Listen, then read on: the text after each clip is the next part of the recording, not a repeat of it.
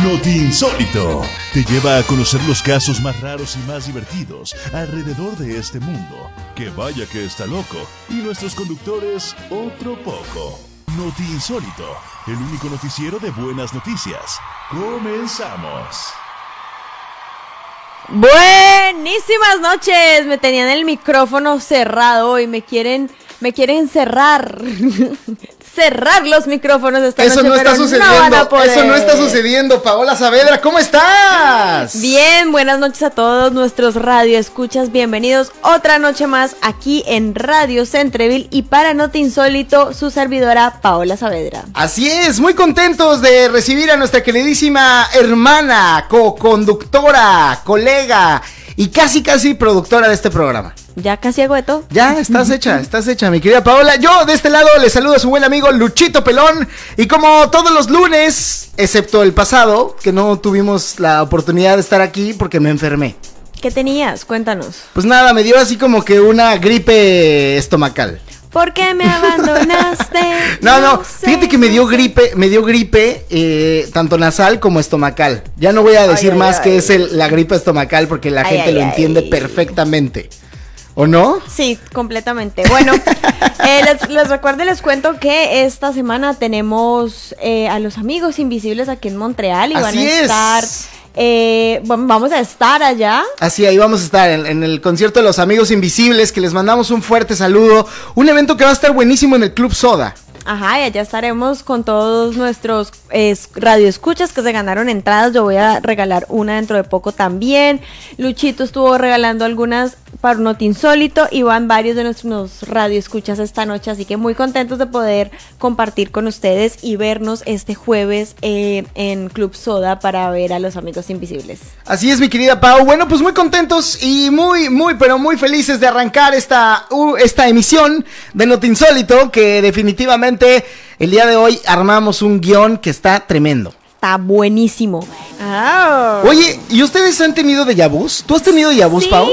Hoy estaba ¿Pau? con una amiga. Hoy fuimos a misa y la misa no hay misa los lunes, amigos. No ¿Y era por qué misa fuiste a una misa los lunes y no hay misa los lunes? Porque pensé que era como en Colombia que corren la misa y también la hacen el lunes. Ah, ok. Que es Ajá, festivo. sí. Eh, no, acá sí el lunes es festivo, no hay nada. Se acabó, cerrado Montreal. Cerrado, sí, literal. Pero, o sea, tenían otro evento, estaban en Notre Dame, tenían otro evento, pero la misa no la hicieron. Entonces, estábamos en el centro. ¿Y cómo fue tu déjà vu?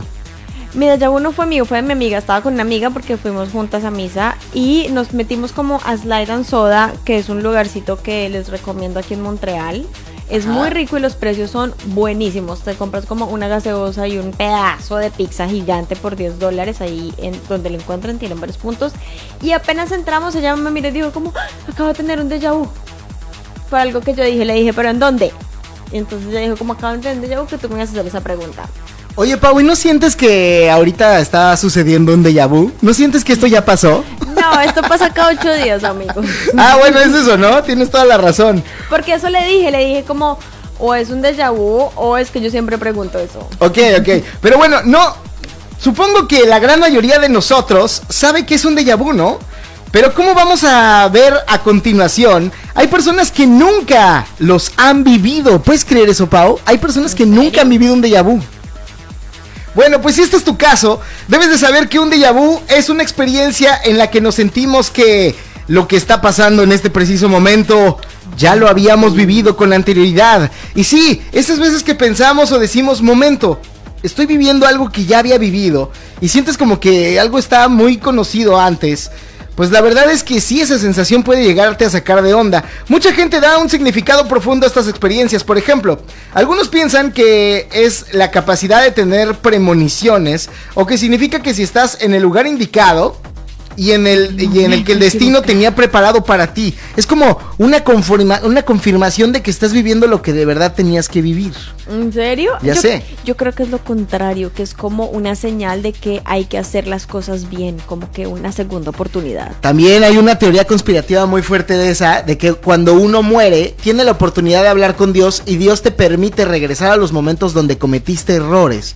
Y entonces cada déjà vu que has tenido en tu vida es un momento en donde volviste a tener otra oportunidad y aún así no lo hiciste bien. No sabemos, no sabemos. Yo por lo menos lo tomo así, como que esos días empiezo así como, ¿qué hago? Sí, bien, no.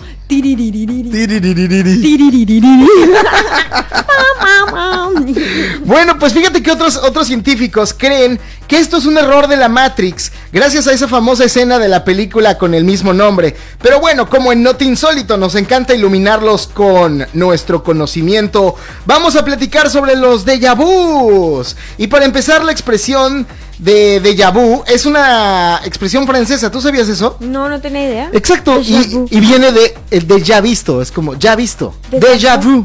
Ya, ah, Sí, claro. exacto. Viene de la palabra déjà, que se, se quiere decir ya, y vu de visto, del verbo en pasado. ¿Vu? De visto, sí. Exacto. Entonces la traducción del francés es ya visto, aunque para muchos la experiencia debería llamarse déjà vécu, que sería, es decir, ya vivido. ¿Qué te parece? Me, me parece que así como, uh, ya lo vi, pero sí, sí, tiene sentido. De- Así es. Ya visto o ya vivido, me gusta. Sí, muy, muy interesante la verdad esto y es algo que, que pues esto no solo porque se incluye en experiencias visuales, sino también en, en, se- en sensoriales, ¿no? Entonces tienes como la comprobación sensorial Sí, de que ya sí, lo viviste, Sí, sí, sí. no que ya lo viste. Sí, Porque yo- cuando ves algo, pues es, ah, yo ya lo vi y es una imagen. Pero cuando vives algo es, a ver, no, espérate, yo ya viví esto. que, uh. Claro, es más fuerte. Como yo siento como que lo vuelven a uno a poner. Exacto. Por eso es que la teoría conspirativa que te dije hace rato tiene mucho sentido. Si es que uno se quiere volar, claro. ¿No? O sea, básicamente. yo, voladísima. Pero bueno, como te decía, todos hemos experimentado estos eh, déjà vus. Seis de cada diez personas han vivido y curiosamente es algo que únicamente sucede cuando hemos cumplido después de los 8 años. Durante los 20 años es cuando más déjà vus experimentas. Y cuando pasa todo el tiempo va disminuyendo y entonces eso quiere decir que cuando tienes como 40 o 50, 60 ya no hay tantos déjà vus. O sea, sí hay, pero ya no hay tantos. En los 20 O sea que a los 5 años uno no tiene déjà. Casi no. Y esto alimenta mucho más la teoría conspirativa de la cual estamos hablando, mi querida Pau. Porque dime la edad en la que uno la riega más en la vida. En la edad en la que 20. la edad en la que uno más se equivoca en este vida. A los 20, entre los 20 y los 40. Exacto. O sea, estoy en esa edad maravillosa. Estamos en esa edad en donde si es verdad esta teoría conspirativa, estamos reco Ay, espérate, regresé. Ah, no es cierto. Como actor sigue, sigue haciendo radio. Sí, tienes toda la razón, son muy mal actor. Oye, pero bueno, pues entonces, ahora, ¿por qué suceden los déjà vus según los científicos? Bueno, hay que mencionar que para experimentar un déjà vu es tan loco que te Ay, queda la absoluta. nos vamos a ir a un corte de comerciales en este momento. Oye, este, tienes toda la razón, tenemos que irnos a un pequeño corte. Pero ya volvemos a Para contarles volver. más de eh, esto va a volver como un déjà vu. Vamos a volver como si fuera esto un déjà vu y regresaremos, porque estás escuchando. ¡No te insólito! Sí, señor. Nos fuimos a corte, pero ya volvimos con más en Noti Insólito. Sí, entonces nos fuimos a corte y hemos vuelto Como un déjà vu. como un déjà vu, porque justamente estábamos hablando de los déjà vus antes de irnos a corte. Y digo, la gente que está en Facebook no escucharon los comerciales, solo escucharon música. Ajá. Pero les mandamos un saludo a toda la gente que nos está escuchando a través de Facebook en estos momentos. Ah, sí, estaba viendo, tenemos varias personas conectadas en Facebook, está recompartido, digamos Así es. en la página de Notinsólito, directamente desde la página de Radio Centreville. Así es, mi querida Pau. Tenemos ahorita un mensaje que nos dejan en la página de Facebook justamente que dice, se dice que el déjà vu es la combinación de vivencias, experiencias, momentos que un momento cuadran, que en un momento cuadran en una situación, situación que nos da la impresión de algo que ya está vivido o visto. Eh, gracias Ah. a Arturo Rock que nos dejó este mensaje y también a Sandra González que nos ama. Eso, le mandamos un saludo a los dos que nos están escribiendo y nos están diciendo esto. Fíjate qué gran aporte de Arturo, ¿no? Sí, súper interesante porque esto ayuda a enriquecer la noticia. Así es. Bueno, como te decía, no todos hemos experimentado los déjà vus. Te digo, como hace rato lo, lo mencionábamos antes de que nos fuéramos a corte, 6 de cada 10 personas han vivido, y curiosamente, estos déjà vus es algo que únicamente se vive después de los años, de los, de los 8 años cumplidos. Y durante los 20 tenemos años como también. La memoria más como para contar esas cosas o darnos cuenta de eso. También puede ser porque cuando uno es niño no se acuerda de las cosas. Yo no me acuerdo ¿No? de nada. no, no, no, se te borra. Se te borra todo lo que, todo lo que viviste de niño, eh, a menos de que haya sido un trauma, como lo llaman los psicólogos, ¿no? Sí. Claro. Pero bueno. La pregunta del millón es, ahora, ¿por qué suceden? Hay que mencionar que un déjà vu es tan loco que te queda la absoluta certeza de que ya lo habías vivido ese momento. Aunque cabe mencionar que nunca podemos decir cuándo. O sea, cuando tú tienes un déjà vu, siempre tienes la sensación de que ya lo viviste, pero no, nunca puedes decir esto lo viví hace dos años, lo viví hace Ah, una no, semana no, o hace diez. O sea, no- simplemente nunca sabes decir cuándo. Y eso es una verdadera, es, es una verdadera cosa muy, muy loca. Y entonces, digamos que eh, como es una experiencia que no se puede provocar, resulta muy, pero muy difícil estudiarla. Así que, pues mucha gente se queda como fuera de, fuera de, foco y obviamente no saben qué hacer. Aún así hay algunas teorías al respecto, como las que dice que a veces nos enfocamos en un solo aspecto de la situación y todo lo demás simplemente lo eliminamos. O sea, hay muchas cosas en el entorno que rodea, pero cuando tenemos un déjà vu, simplemente nos enfocamos en una sola cosa. Voy a poner un ejemplo. Abres la puerta de un cuarto y entonces, no sé, abres la puerta de tu cuarto, que es algo que haces pues, rutinariamente. sí. Y entonces es obvio que al momento de abrir la puerta de tu cuarto, Voy a ver pues vas a sentir que ya lo habías vivido. ¿No? Claro. Entonces, básicamente, de eso se trata este tipo de, de déjà vus. ¿Tú qué opinas, Pau? ¿Tú crees que eso hace sentido? Sí, yo creo que hace totalmente sentido. Lo que pasa es que eh, para mí los déjà vus, como te había dicho antes, son como una forma de algo que uno puede cambiar o no puede hacer o va, va más como por ese lado. Pero también creo que muchos déjà vus simplemente son nuestra memoria que ya vivió ese momento, entonces simplemente está como volviendo a recordarlo. Fíjate que hay, hay otra hipótesis que dice que cuando experimentamos algo, el recuerdo se forma primero en la memoria a corto plazo, como lo estás diciendo. Si no es significativo, lo olvidamos. Y si es significativo, entonces pasa a la memoria de largo plazo. En este caso, el déjà vu, del cual estamos hablando, eh, pues sucede porque es posible que el recuerdo tome un atajo y se aloje directamente en la memoria de largo plazo. Entonces, algo que acaba de suceder nos da la sensación de que pudo haber ocurrido hace mucho tiempo. Además del déjà vu, hay otros factores o fenómenos relacionados con todo esto.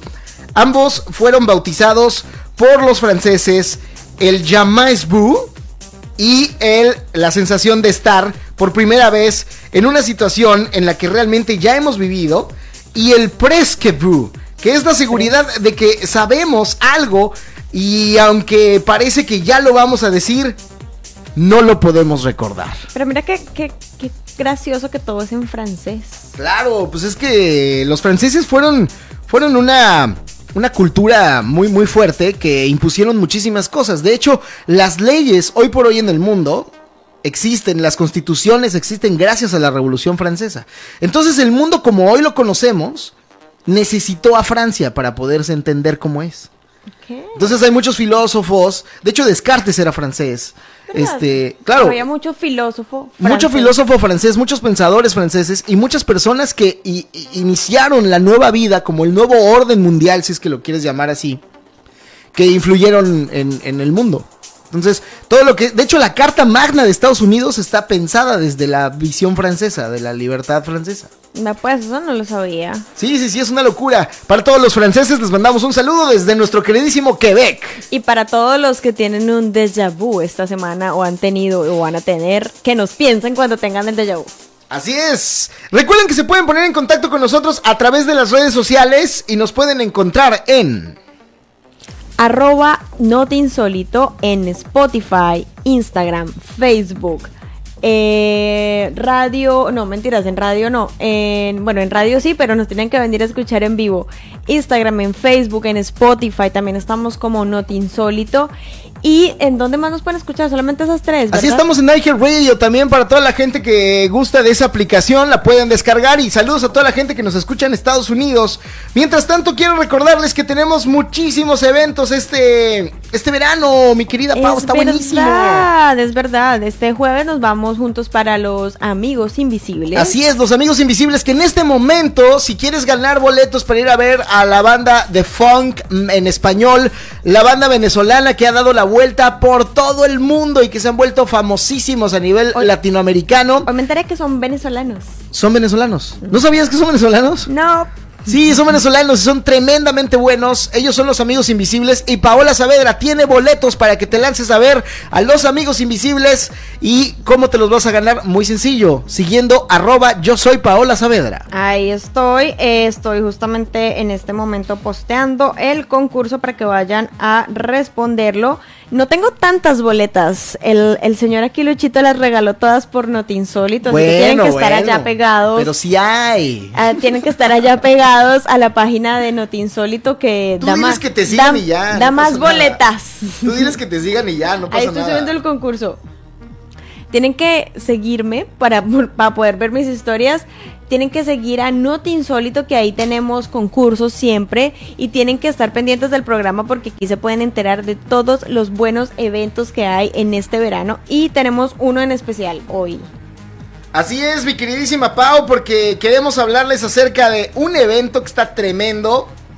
Nada más y nada menos. Hablarles de México Colombia Fest, este pachangón que reúne todo el sabor y color y baile de los dos mejores países, los dos países más prendidos de Latinoamérica, que es México y Colombia. Por lo mismo, si te gusta la diversión tanto como a nosotros, no te lo puedes perder el México Colombia Fest que se llevará a cabo este 7 de julio en el 550 de Avenue Richmond y lo puedes adquirir Nada más y nada menos entrando a la página de www.lolalolalolitamtl.com. Y también pueden ir a comprarlas en todos los restaurantes de Tacos Víctor, en es. Lola Lolita, Sí. en los lugares físicos. Le diste y al clavo. En Dirty si están en Brozar. Sí, también. Saludos a Dirty que estuvimos ahí el jueves Estuvimos pasado. el jueves Nos allá. trataron tremendamente bien. Nos dieron unas palomitas, que son unos cócteles. Ajá, Exacto. Nos dieron unas palomitas, estuvimos grabando unos comerciales para este evento y nos enteramos que también pueden comprar las entradas directamente en este punto. Así es, y hay que recordarle a la gente que el Mexicolombia Fest solo se celebra una vez al año. Entonces no pueden dejar pasar esta oportunidad de vivir este evento de estas dimensiones. Nosotros ya estamos más que puestos, así que ahí nos vemos. Bueno, el Mexicolombian Fest este 7 de julio. Sí, Mexicolombia Fest. Mexicolombia Fest. Buenísimo el Mexicolombia Fest. Cha, cha. Bueno, pues, mi querida Pau, ¿qué te parece si nos vamos con la siguiente nota? Que te toca a ti. La de corría el año 2004. No, no, no, el, el- el número 7 en el guion. Érase una vez en muy, muy lejano. Bueno, vamos a hablar de sexo alrededor del mundo. Sexo alrededor del mundo, ¿es en serio? Sí. A ver, cuéntame. Ay, qué bonito es el sexo, la mera verdad. Sí, la verdad es que yo creo que a todos nos gusta el sexo y mucho. Bueno, pues independientemente de las sensaciones que sentimos al hacerlo en diferentes zonas del cuerpo y la explosión de orgasmos, digo, ya siendo más románticos, también está esa parte de que la misma, de la máxima expresión del deseo, la pasión, de entrega, uff, ya para, para por, ya, no, no, cuando entramos en el calorcito, como cuando se siente. La calocha, Eh. como le dicen por ahí. Pero bueno, el sexo, como muchas otras cosas en la vida, es percibido y aceptado de manera diferente dependiendo de en qué parte de nuestro planeta estemos. ¿Sabías eso? Pues sí, seguramente, dependiendo la cultura, dependiendo eh, como también los grados centígrados que haya en los países. Hay una teoría que dice que los países que son más calurosos son más sexuales y los que ah, tiene más frío son menos sexuales. Tú que vives, tú que viviste, tú que viviste en Colombia y que ahora vives en uno de los países más fríos del mundo, ¿tú crees que perdiste un poco el líbido al venir a vivir a Canadá? No, pero aquí también hace calor. Bueno, bueno, sí, por supuesto. En el verano se nota que uf, está buenísimo. Pero mira, debe ser yo creo que en esos países porque... ¿Por qué? Porque la gente anda con menos ropa. No lo sé. No lo sé, pero por ejemplo, el- la prueba más clara sería, por ejemplo, Brasil.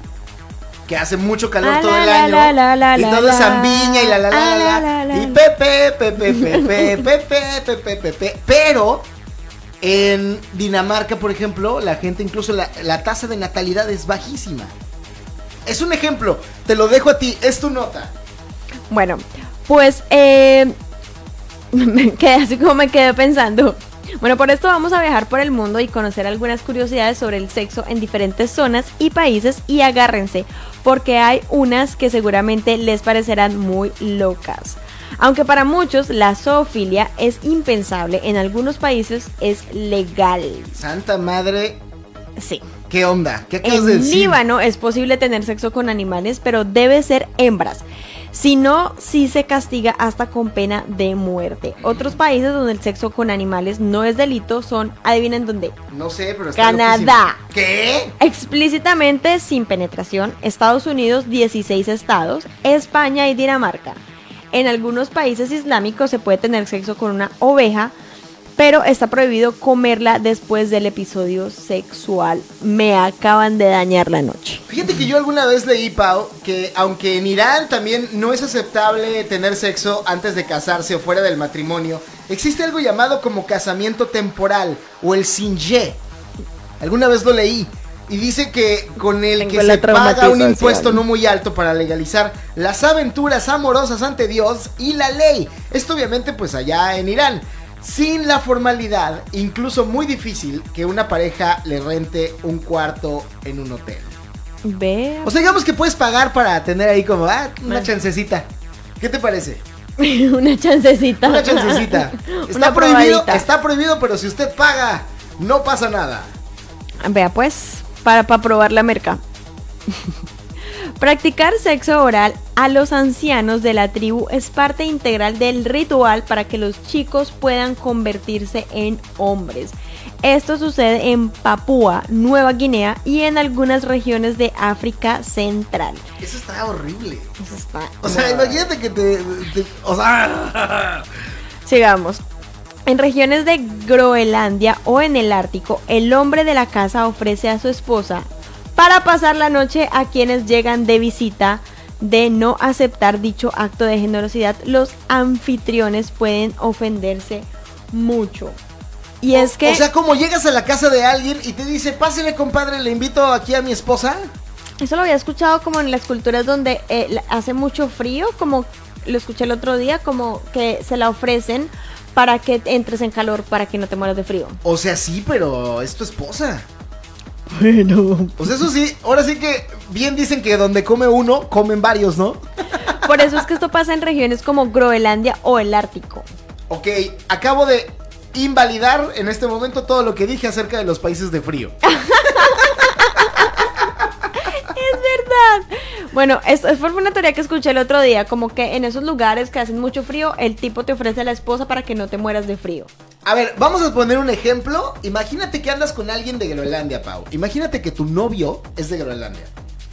¿Qué harías de que llegue su mejor amigo que lo visita del otro mundo, de la otra parte del mundo, y te dice, órale esposa, Mi vas. amor, sálvale la vida a ese hombre. se está muriendo de frío. ¿Tú, Term- qué, ¿tú qué opinarías? Terminamos. Claro, en este momento se Terminación, acabó. la terminación. ¿Qué te pasa? La terminación del amor. Bueno, y si está guapo el amigo, La terminación del amor. Y me voy con el amigo. ¿qué tal que su amigo es Henry Cavill? Y ¿Qué me haces? voy con Henry Cavill. Tómalo.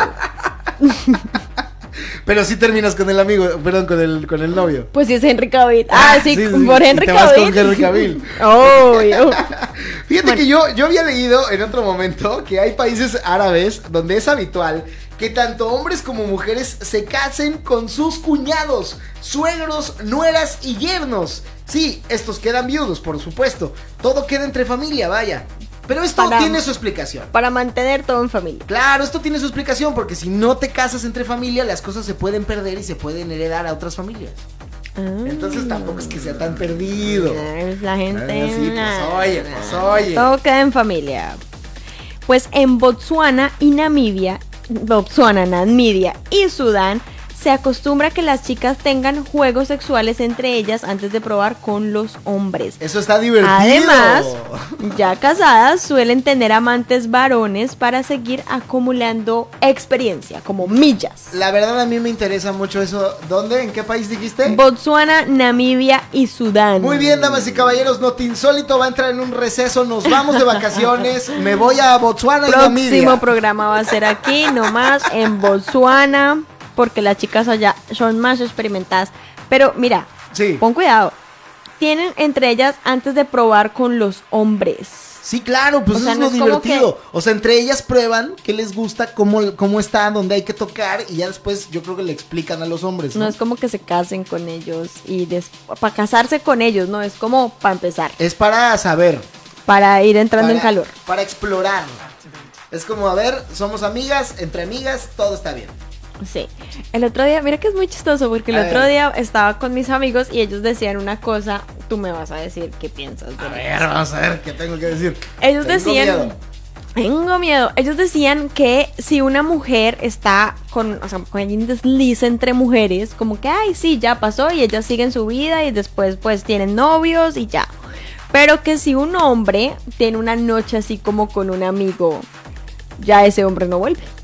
No porque, no, porque como que no puedes decir como, porque no puedes contar, o sea, una cosa que no vas a contar, como que si las mujeres dicen como, ay, sí, la otra noche estaba con mi amiga y bueno, uh, Y se armó. Sí, en cambio Ajá. tú no, si te pasa eso, tú no vas a salir a contar como, ay, el otro día me comió un amigo porque... Claro, andábamos borrachos y nos dimos unos besos. Sí, ay Dios, no vuelvo a tomar. Fíjate que dentro del mundo homosexual sí he escuchado que lo cuentan, pero Sí, cuando son pero homose- heterosexuales y pasan este tipo de cosas, no lo cuentan. No, uno no lo cuentan y otro ellos dicen como, Se ya quien vuelve de allá, o se sea, lo ya. llevan a la tumba y No, no, no solamente que no lo cuentan, sino que ya, ya quedan para ese lado. ya que- claro, pues es que una vez, mira, una vez que tú pruebas del mismo sexo que tú, ya no te puedes considerar, bueno, y si te gusta, ¿no? O sea, vamos que la regla de saber si eres bisexual o no es tuviste una honesta excitación.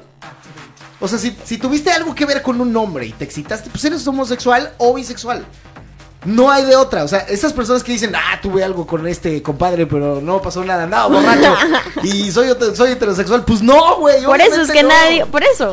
Claro, o sea, el Hombre. problema es que hay mucha gente que no acepta sus, sus bisexualidades o Más, sus más, homosexualidades. más ellos lo decían como que si una mujer lo cuenta es como, ay, tan No lindas, ay, yo no Qué sé padre, qué. mándenme una foto. O sea, ellas no deja de ser como, sí, como que no, no, ellos los hombres no dudan de que, de que ella ahora solo quiera con hombres. Claro. Aunque haya sido solo una vez o Sí, un par de veces. Pero si un hombre pasa, le pasa, hace algo así, le pasa algo así, o pasa por una noche así. Sí. eh, y después todo Pero- el- la, la mujer, por ejemplo, si le cuenta a una mujer, la mujer siempre va a pensar que, que va a querer volver. que, por que va a querer volver. Pero es que yo creo que está muy alimentado por la distorsión de la pornografía, porque en la pornografía estamos acostumbrados a ver mujeres con mujeres y hombres, y es normal, pero ya si vemos algo, un hombre con otro hombre, a pesar de que la pornografía también lo tiene libre, lo tiene en otro apartado en donde literalmente dice ¿Tú cómo sabes? gay. Porque he visto mucha pornografía en mi vida. Ya no veo pornografía, pero antes veía mucha pornografía. La Entonces sé cómo está. no está escuchando esto. Yo sé cómo está puesta la página de internet.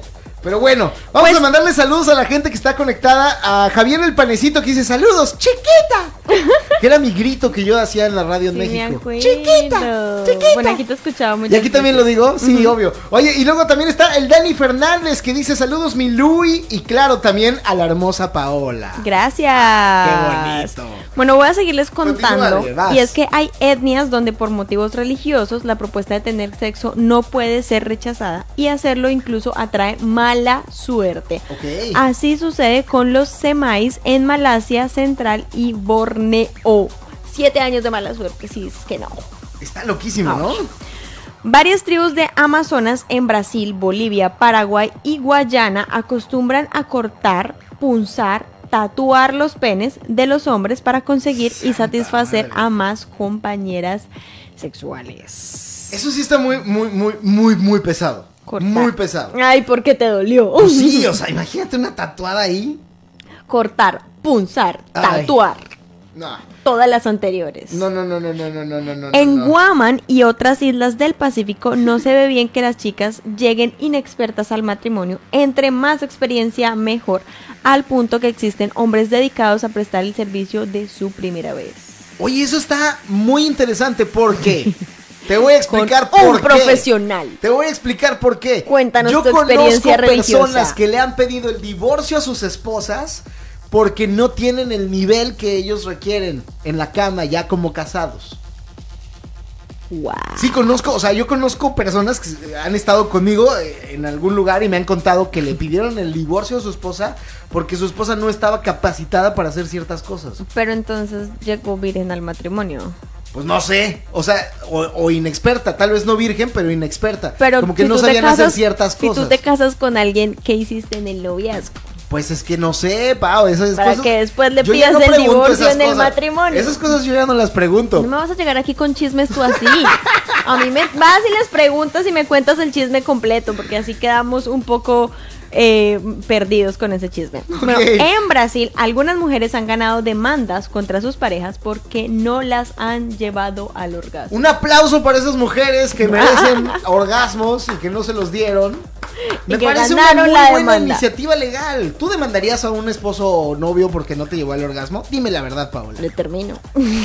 O sea, bueno, obvio, también lo puedes terminar, pero. O sea, uno para qué demanda a alguien que no sirve para nada. Eso, eso. Esas son las palabras de una mujer empoderada. Las mujeres en Nepal pueden tener varios maridos. La poligamia femenina se llama poliandría. Esta costumbre también la viven en la en el Tíbet, la comunidad toda de la comunidad toda la India y los singaleses de Sri Lanka. Oye, de Sri Lanka, saludos a nuestros amigos de Sri Lanka que nos escuchan todos los días. Nada, no es cierto. Todos los lunes. Oye, no, pues está, está tremendo esto de, Ya. de la poligamía, ¿no? De las mujeres. Vean. Interesantísimo. Ah, las mujeres también pueden. Las mujeres también facturan. Pues besarse en público está prohibido y está muy censurado en algunos países asiáticos. Fíjate que eso sí me lo habían dicho anteriormente, de que está prohibido besarse en los lugares eh, públicos en Asia. Sobre todo en Japón. Vea Sí, pues. Está, está raro, ¿no? Es como un tema de respeto, como que le estás faltando al respeto a alguien. ¿No te ha pasado a ti que de repente hay personas que se están dando un beso tan, pero tan cachondo, tan caliente enfrente de ti que sí consideras que ya se pasaron? O sea, Sí, hay gente que se Como que sí dices, híjole, este beso ya es falta de respeto. Sí, ya, yo les grito, sácale pieza. Sí, sí, también puede ser, es muy posible. Pues la ley no permite que los musulmanes vean los genitales de otra persona, ni siquiera muerta. ¿What? De hecho, en Arabia Saudita y Bahrein, por ejemplo, los ginecólogos examinan a su paciente a través de reflejos de un espejo. Oye, está tremendo. A ver, vamos con lo último, Pau. Pues en Estonia está completamente prohibido jugar ajedrez durante el acto sexual. ¿Por qué? Es Pues un no sé, misterio. porque hay que saber mover al peón y a la saber reina. mover las fichas. es un misterio, pero pues cada uno con sus reglas. No sabemos quién, a quién se le ocurrió y por qué existe esta ley, pero es una, es, me parece lógico. Me parece lógica la ley, me parece ilógica la ley. O sea, digo, si alguien estuviera jugando ajedrez mientras tiene sexo contigo, obvio te enojas, Paola. Obvio, Obvio te enojas. obvio, pero no entiendo esta ley. O Pues, sea, eh, ¿quién lo hizo para por- que esto exista? O sea, por supuesto, alguien, alguien cometió el error de estar jugando ajedrez mientras estaba con otra persona y esta persona hizo un acto legal, entonces ahora es legal.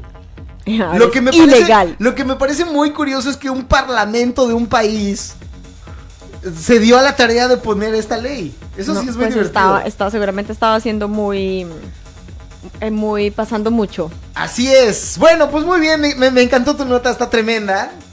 Oye, ya no para, digan que no los enseñó. para todas las mamás hay que celebrarlas todos los días y no solamente una vez al año. ¿Estás Y de es que, acuerdo? sí, y es que el fin de semana pasado Ajá.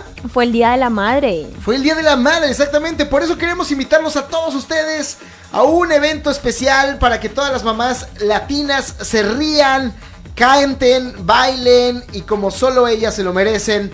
Se trata de ven a bailar y a reír con mamá. ¡Ay, qué lindo! Así es, una fiesta que se llevará a cabo el 27 de mayo en la sala de Saint Fan de Jesús, en el 5035 de Rue Saint-Dominique, en Montreal.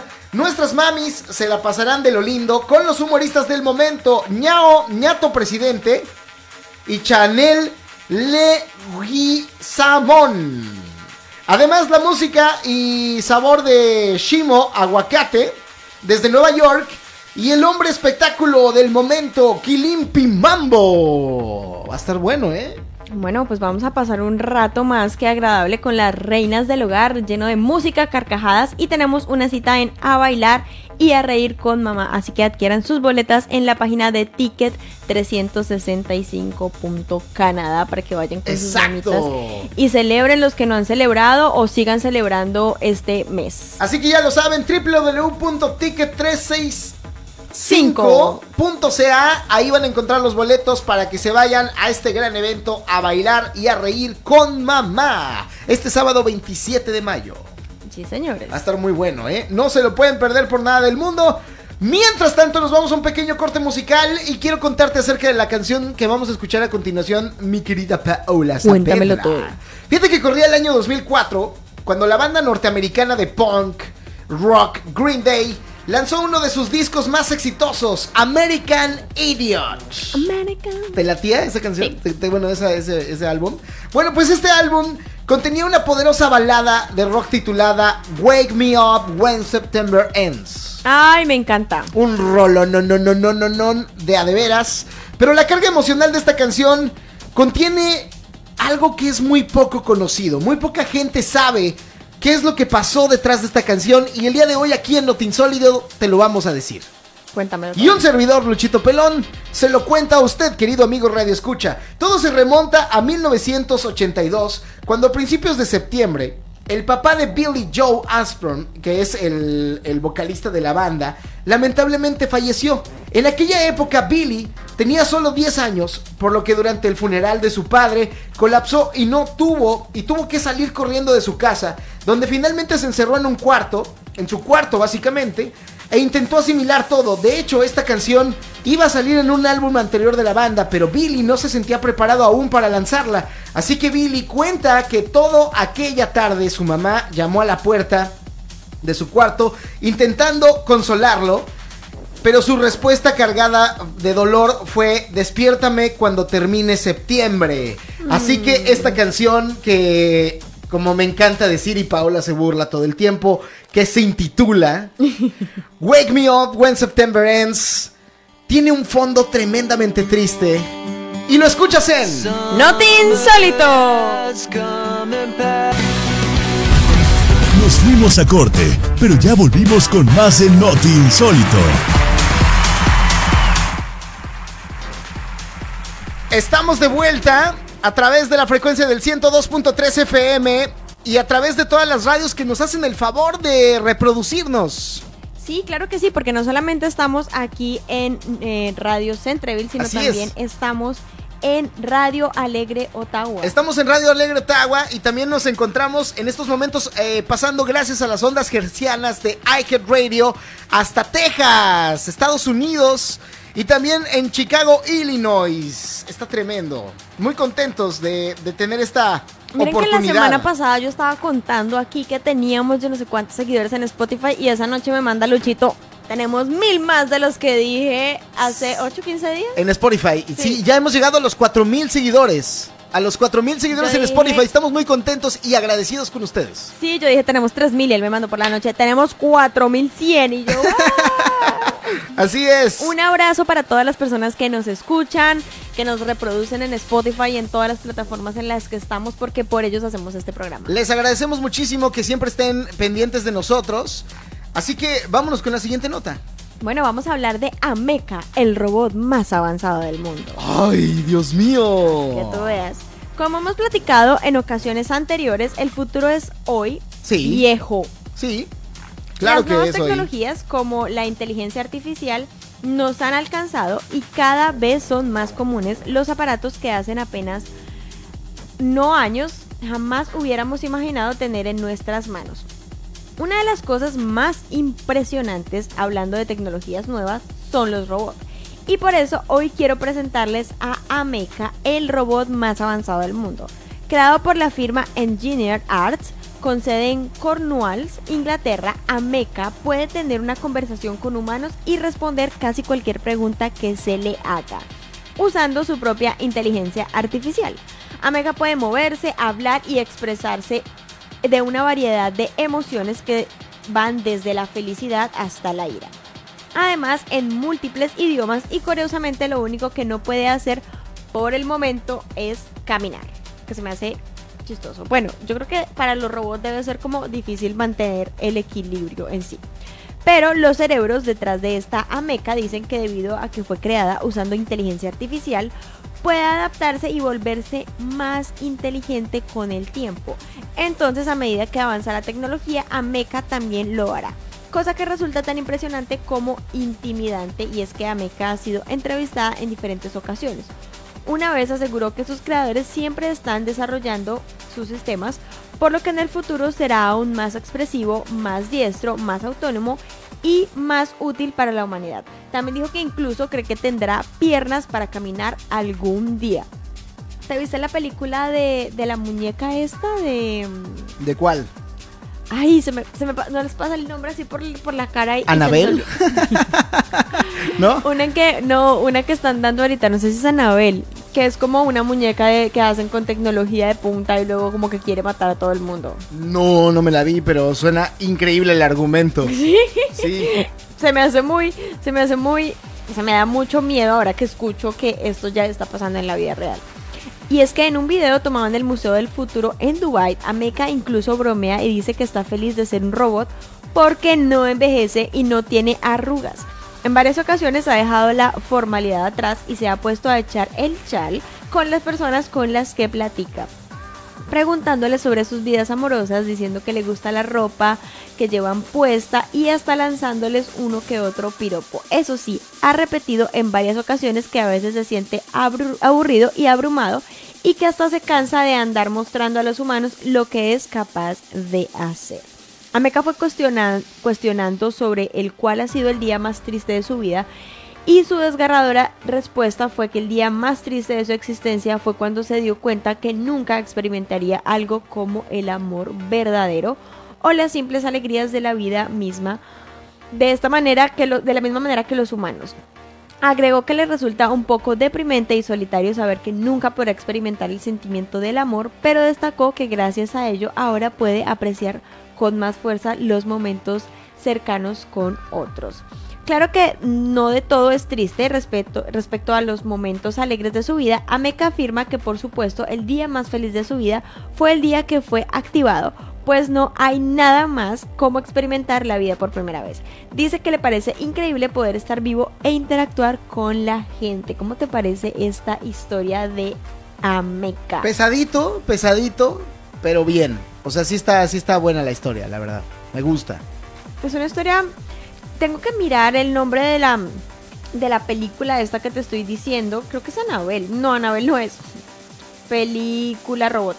A ver cuál es, pero es ¿quién Película robot. Paola en estos momentos buscando literalmente en Google así, película robot.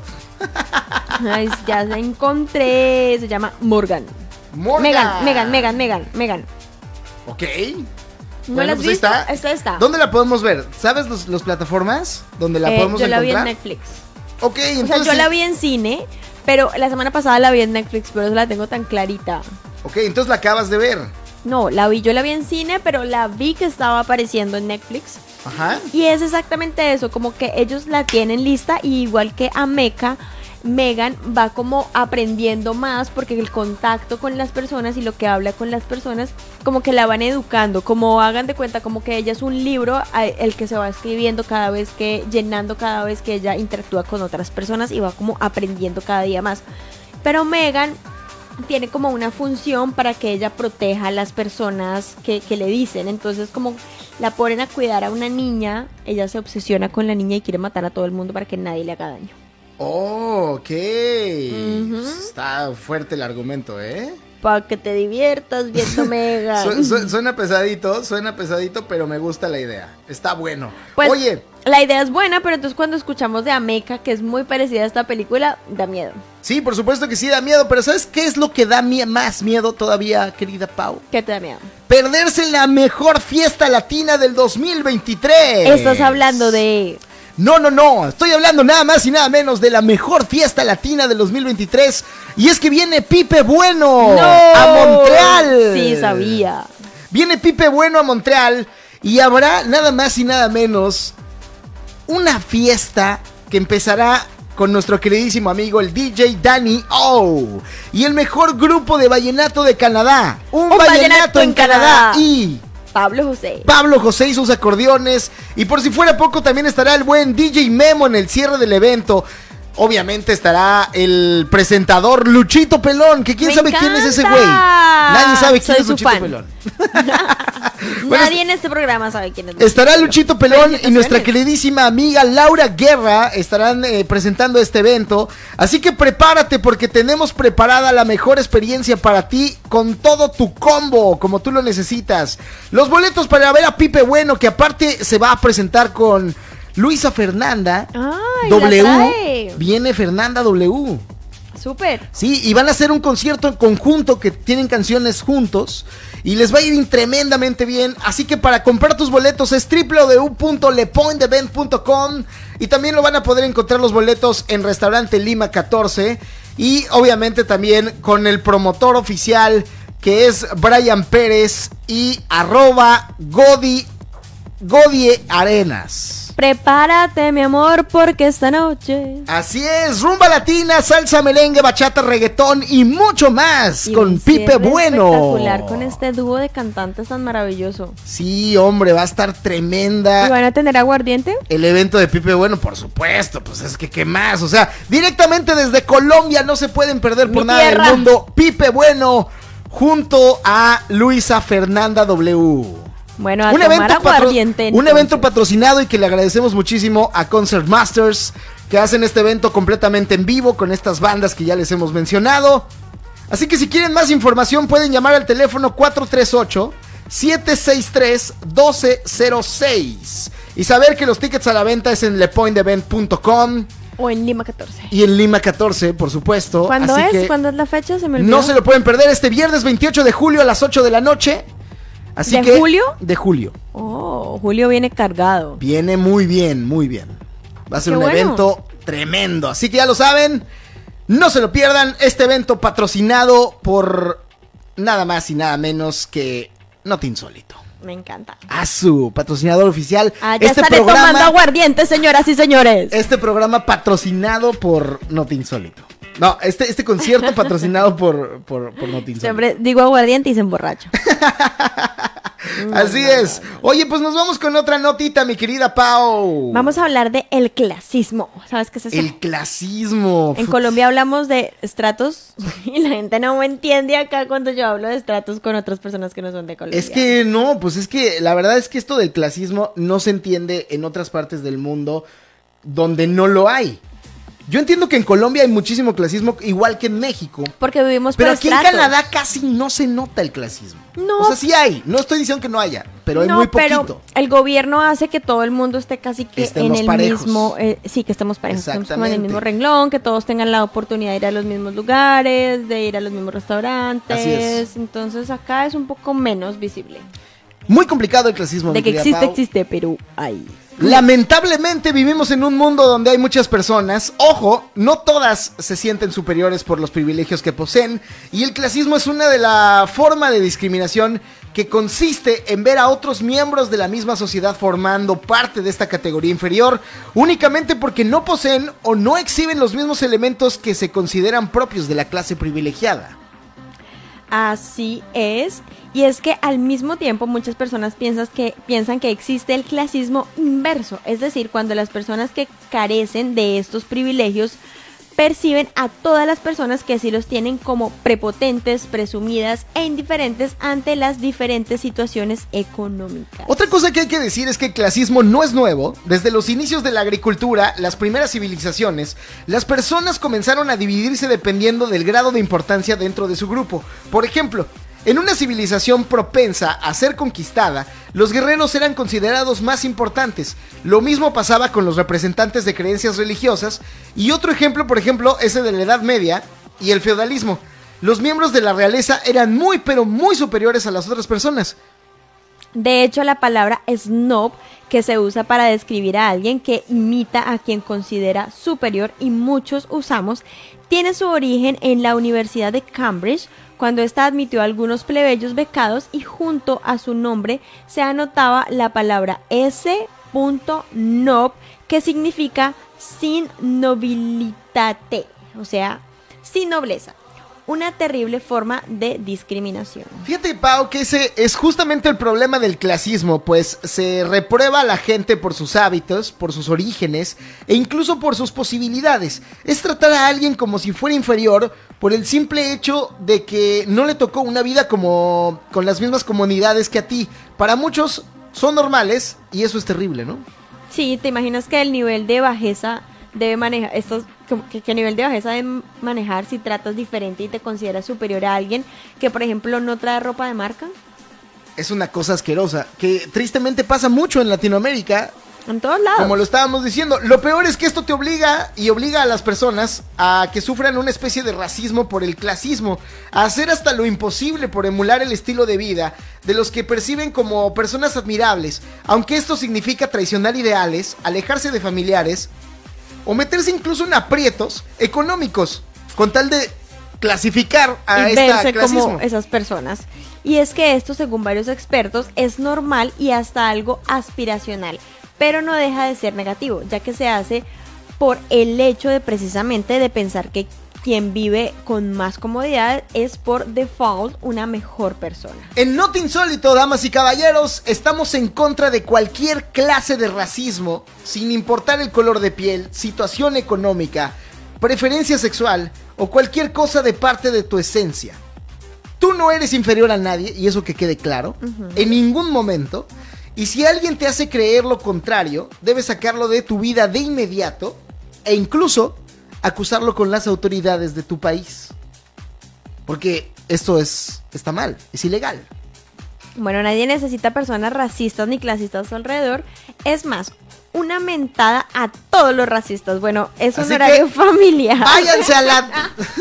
Pero ya saben lo que les deseamos. Así es, ya lo saben lo que les deseamos. Sáquense de aquí. No al racismo, no al clasismo. No al racismo por siempre. Exacto, Not Insólito, este programa que es solamente de buenas noticias.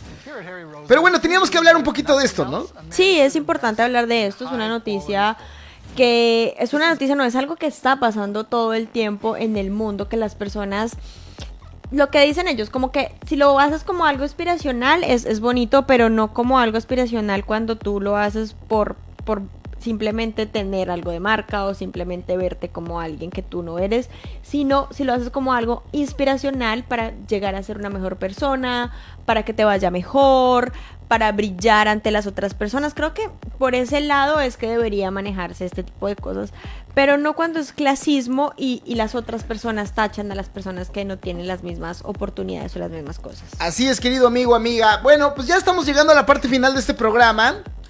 Y antes de despedirnos queremos hablar acerca de el origen del aplauso, porque nos gusta despedirnos eh, con un aplauso, este programa que ya llega al final.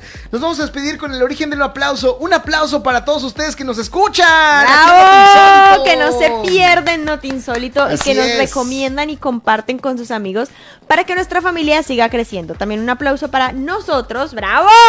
Porque esto de trabajar los lunes con tanta alegría requiere de mucha fuerza de voluntad. Y sí, lo dirás de broma, y pero en este horario. no, lo dirás de broma, pero sí, sí. Se necesita una fuercita de voluntad ahí, ¿no? Sí, para poder estar aquí todos los lunes a las 9 de la noche. Afirmativo, pareja. bueno, pues básicamente el aplauso hay que saber. Y ahorita estamos en esto de la aplaudida. Pero la pregunta es, ¿ustedes saben de dónde surgen los aplausos? No. Tal vez de gente intentando matar mosquitos, no sé, Eh, un no mosquito creo, por aquí, no, mosquito no. por allá. Pues no. ¿No crees que sea eso? No, no, no. Bueno, pues no, la costumbre de aplaudir, como lo conocemos el día de hoy, tiene una larga, larga historia de que se remonta a la época de la cultura greco-romana. Tanto en la antigua Grecia como en la antigua Roma, el aplauso era una forma común de expresión de aprobación y se utilizaba en los Juegos Olímpicos, competiciones, representaciones teatrales y hasta en debates públicos. Vea pues, y es que además de dar palmadas para demostrar el agrado o apoyo, también existe con- constancia de que se chasqueaban los dedos, se sacudía la toga e incluso pataleaban. Estas culturas creían que el sonido del aplauso era una forma de invocar a los dioses y hacer que se unieran a la celebración. Además existía la creencia de que a través de los aplausos se lograba ahuyentar a los espíritus malignos y atraer la buena suerte. Por si fuera poco, con el tiempo la costumbre de aplaudir se extendió por todo el mundo, convirtiéndose en una forma común de mostrar aprobación o apreciación. En los teatros y conciertos, el aplauso se utiliza para mostrar a los artistas que su trabajo ha sido bien recibido y para expresar gratitud por todo el esfuerzo y talento. Otro tipo de aplauso muy famoso son los que escuchaba en el cuarto de mi roomie cuando se encerraba con su novia. Pero Ese de pla- eso ese hablamos aplauso- después. Ese aplauso es un Seco. poquito más lento. Es un aplauso seco. Es un aplauso seco y, y- y- y- y como más lento, pero fuerte. Pasa.